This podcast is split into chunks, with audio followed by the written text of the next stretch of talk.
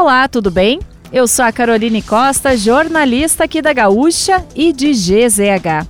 Não conseguiu acompanhar as principais notícias desta quinta-feira, 6 de outubro, ou das últimas horas? Não se preocupe, porque eu vou trazer aqui para você antes que o dia acabe, que é o nosso resumo diário de notícias do fim de tarde. Oferecimento MrJack.bet, palpite certeiro, saque instantâneo. Acesse mrjack.bet e desafie-se. E resfriar climatizadores, geladeira portátil resfriar, sua companheira em qualquer lugar. Então vamos lá. O ministro da Educação, Victor Godoy, disse que o congelamento de verbas feito pelo Ministério da Economia, atingindo universidades e colégios federais, é um ajuste na liberação de recursos. Segundo Godoy, o orçamento será recomposto em dezembro. A área econômica reconhece que o objetivo desse bloqueio foi cumprir a regra do teto de gastos. Conforme a Associação Nacional dos Dirigentes das Instituições Federais de Ensino Superior, 328 milhões de reais foram bloqueados da educação superior e 147 milhões de colégios federais. Pai e filha morreram hoje em um acidente na Freeway em Glorinha. Delásio Jäger, de 80 anos, e Nilza Jäger, de 51, retornavam de um atendimento médico em Gravataí dentro de um carro da Secretaria da Saúde de Três Cachoeiras. Junto deles estava o condutor, funcionário da prefeitura, que ficou ferido.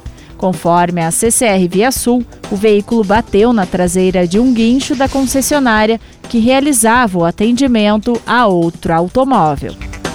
Os bombeiros seguem a busca pelo piloto Luiz Cláudio Petri, que desapareceu no Guaíba, em Porto Alegre, na segunda-feira. Ele pilotava uma aeronave de pequeno porte que caiu na água. A tecnologia submarina utilizada, o sonar de embarcações, faz varreduras no fundo do Guaíba em busca de objetos estranhos ao solo ou à vida marinha. A busca também conta com motos aquáticas. O presidente do Tribunal Superior Eleitoral, Alexandre de Moraes, afirmou que o teste de integridade das urnas eletrônicas no primeiro turno das eleições não apresentou divergências nos resultados, ou seja, os votos dados pelos eleitores foram os mesmos votos registrados pelas urnas para os candidatos. O teste foi feito em 640 urnas aleatórias retiradas das sessões eleitorais. A votação do teste de integridade é filmada e, ao fim, os fiscais conferem se o boletim da urna bate com os votos inseridos. Moraes também disse que o projeto piloto com biometria não apresentou divergências. O ex-governador Tarso Genro, do PT, defendeu o voto em Eduardo Leite, do PSDB, no segundo turno das eleições ao governo do Rio Grande do Sul. A declaração foi feita durante participação em uma live. A manifestação ocorre em meio à indefinição sobre a postura do PT, que ainda discute se vai apoiar Leite ou se indicará que os filiados escolham livremente seus votos. Já o adversário de Leite, Onix Lorenzoni, confirmou a visita ao estado de um aliado de peso, o presidente Jair Bolsonaro, candidato mais votado na disputa à presidência do Rio Grande do Sul. Conforme o Onix, Bolsonaro estará em Pelotas na próxima terça-feira para participar de evento no Parque da Fena Doce. E para fechar o resumo de notícias, antes que o dia acabe, tem a previsão do tempo para amanhã. Um ciclone extratropical deve continuar influenciando no tempo.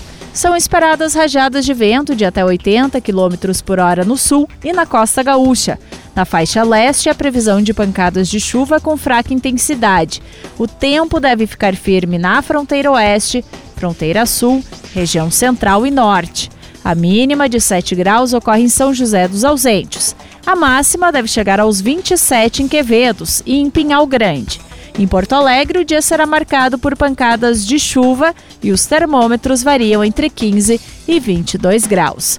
Se quiser saber mais sobre algum desses assuntos e muitos outros, além dos nossos colunistas, áudios, vídeos, é só acessar gzh.com.br ou o aplicativo de GZH.